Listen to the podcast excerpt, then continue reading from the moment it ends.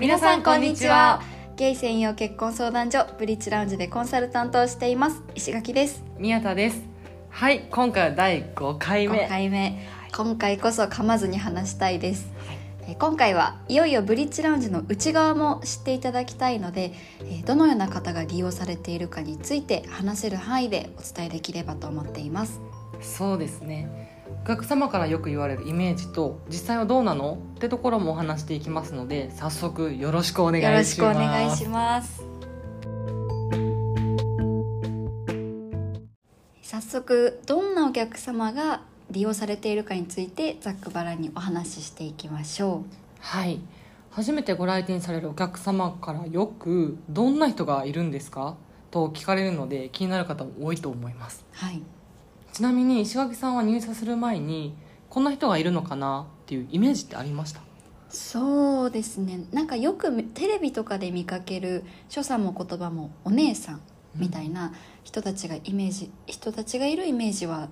あんまりというか全然なくて、はい。というのも大学の LGBT サークルとかあとはゲイ男性ゲイ、えーレズビアンの友達も多くいたので、はいなんだろういろんなタイプの人がいるっていう認識は認識済みではありました、はい。なので特に偏ったイメージっていうのはそもそもなかったですね。宮田さんは入社前になんかこういう人が来るのかなっていうイメージありましたか？そうですね。イメージは正直なかったです、っていうのも私はこの業界初めてですし男性だからこうとかゲイ男性だからこうという先入観もありませんでしたしもともと人ってこうだろうって当てはめるうん。カテゴライズするってことにすごい抵抗感がありました。うん。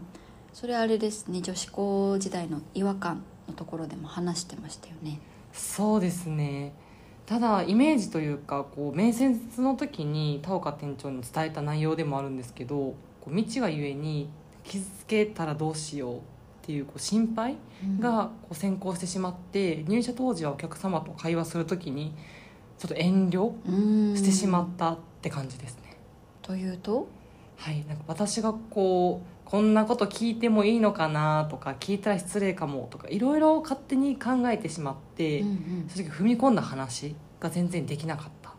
うんなでも、はい、遠慮してこう上辺だけ話してても結局お客様の本質、まあ、本音を知ることはできないですし結果的にそれはお客様との距離も生まれてしまってパートナー様を探す弊害にもなるよっていうふうに店長にもフィードバックをもらってからは自分の役目って何だろうって考え直すようになってうん聞く内容だったりこう姿勢っていうのも見直していきました。うんなるほど、はい、すいません。なんか私の印象というより自分の変化について話をしてしまいました、いえいえあの変化ついでに私もはい。ちょっと話すと、こういう人が多いっていうイメージはなかったんですけどはい。お客様がほぼ全員年上私も新卒で入ったのではい。っていう点でなんか萎縮はしていたかなっていうのはあります。うん年齢は確かにそうですよね。まあ当時はあの会様に優しくみんな見守られてたんですけど本当にあのお見合いでお茶をだお出しするんですけど、はい。その手がもうブルブルブルブル 震えてました、はい。いやーなんか今の石垣さんからは全く想像できないですけえど、ー今もちょっと震えてます、本当ですか？えーじゃあ入社直後は、はい。あのあ今も覚えてる話なんですけど、はい。本当に入社直後社員のぜ顔も全員覚えてなかったので、はい。プルプルって震える社員がお店に入ってきた時ももう会員様と見分かりつかつかなくて 「いらっしゃいませ!」って 思いっきり挨拶してていろいろめちゃくちゃな 1年目でした。それ本当思い出話。面白いエピソードですしなんか初々しさありますよね。そうですね、でも今もう数年しか経っていないので、まあ、ほぼこう会員様が年上っていう状態は変わらないですし今後も変わってないですけども、うん。今はどうですか？慣れました？慣れてはないですね。なんかあのちょっとかっこいいこと言うんですけど、はい。あの経験を重ねてプロとしての自覚が芽生えたんじゃないかなと思ってうん。います。はい。カップルさんを作るっていう実績を少しずつか重ねてきて会員様にも私が担当でよかったっていうふうに言っていただけたことで自覚は芽芽生えてきたかなっていうふうに思います。これがすみません変化ついでて私も変化をちょろっと話してしまいました。いやいやめちゃめちゃいいですね。でもこうそんな風に私たちを成長させてくれたお客様に話を戻すんですけど、はい。まあ、実際どんな人がいるんですかって聞かれた時石垣さんはどうやって説明してますか？言葉で伝えるなって難しいなって正直思ってます、そうですね。難しいです。でもそうです会員様層で言うと、はい。年齢は20代から60代。はい職業も本当に様々ですよね。会社員の方、公務員の方専門職の方経営者の方とか見た目の雰囲気もバラバラですけどもうあげるんだったらおとなしそうな人とか真面目そうな人明るくて元気な人スポーツが好きそうな人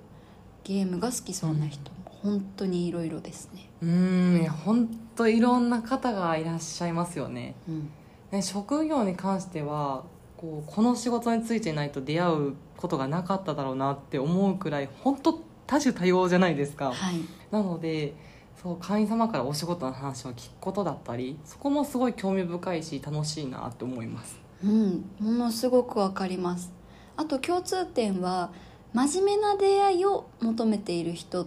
ですけど、はい。細分化するとその中にも恋愛や出会いの経験がなかった人とかはい。アプリ利用をしていた人とかあとアプリには抵抗があるっていう人それから長く交交際をしていたけどその方とお別れした人とか交際する人ができても短期でいつも終わってしまったっていう人それから出会いにそもそも興味はなかったよっていう人と友達に勧められた人とかはい。ここに至るまでの経緯も皆さんバラバラなので一概にこういう人が多いですよっていうのはなかなか難しい話ですよね。いや本当そうですよね。アプリを使用していましたっていう人だけでも私の会員様も数十人出会ってきた中で登録だけしてほぼ閲覧用でした。だったりもしっかり使ってましたっていう方もいます、本当いろいろですよね。うん、そうですねアプリもまあ便利ではあるんですけどね。当然真面目な出会いを探している人もうアプリアプリユーザーにはもちろんいるいらっしゃるとは思うんですけど手軽に始められるっていうだけにカジュアルすぎる目的で登録してる人ももちろんいらっしゃるので、見極める力は必要かなと思います。そうですね。アプリや SNS の出会いも何がきっかけになるかわからない。ので、母数を増やすってことは大事だなって思ってるんですけどどちらかというとブリッジラウンジはセクシャリティをオープンにしていない方だったり身近なお友達とか家族にだけ言っていますっていう方が多いので不特定多数に閲覧知られるっていう抵抗感がある方にはこう来られているって印象です。うん、そうですね。そこ抵抗あるとちょっとやりにくいですよね、はい。特に営業職とか接客に関わるお仕事の会員様もいらっしゃるんですけどこうアプリは取引先のお客様がもしかしたら使ってて、はい。えこの人じゃんって合うかもしれないとか教職員の方だとまあもしかしたら生徒さんがアプリを登録してるかもとかで出会いを探したいけどどうしてもこう利用にはあーいか利用できないなっていうお声もよく聞きます。うんよく聞きますよねでそのせいかこうブリッジラウンジで出会わなければセクシャリティはわからないっていう方も多いですし、多いです。はい、実際にこう職場の女性の方に告白されましただったりあ女性との交際経験ありますかって聞かれることとか実際にありますっていう方も多いですよねうん、もう本当にパッと見てわ女性にモテそうみたいな人もいますようんうね。んいますね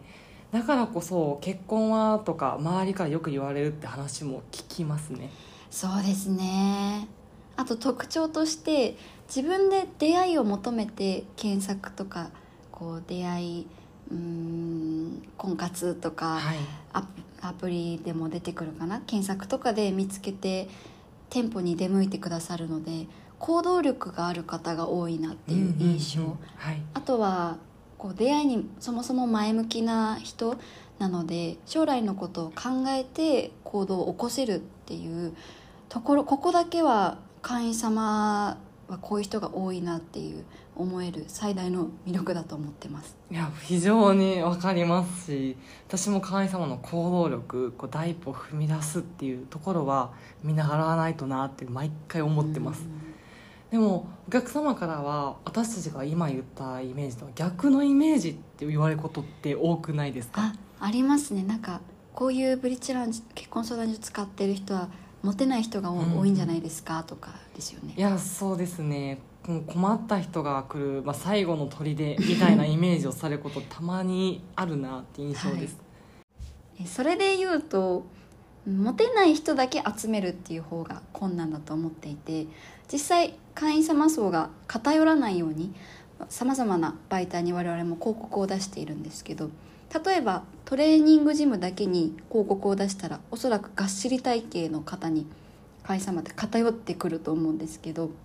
お客様の好みタイプっていうのは10人十色なのであらゆる方面で見つけていただけるようにしています。例えば SNS 広告とか検索かけて広告が出るとか電車広告も出したことありますし郵便局にも出したことあります。そうすることで会員様の層が偏らずにそしてということはあのどの方にとってもタイプの人がいるっていう環境ができているかなと思ってます。そうですね。簡単に言うと学校や会社のようにいろんな人がいますっていうイメージですよね。その通りです実際の会員様の写真とかプロフィールバーッと一覧に出してこんな人たちがいますよっていうふうにはちょっとできないので口頭でこうしてお伝えすることしかできないですけどまとめるといろんな人がいますっていうことになります。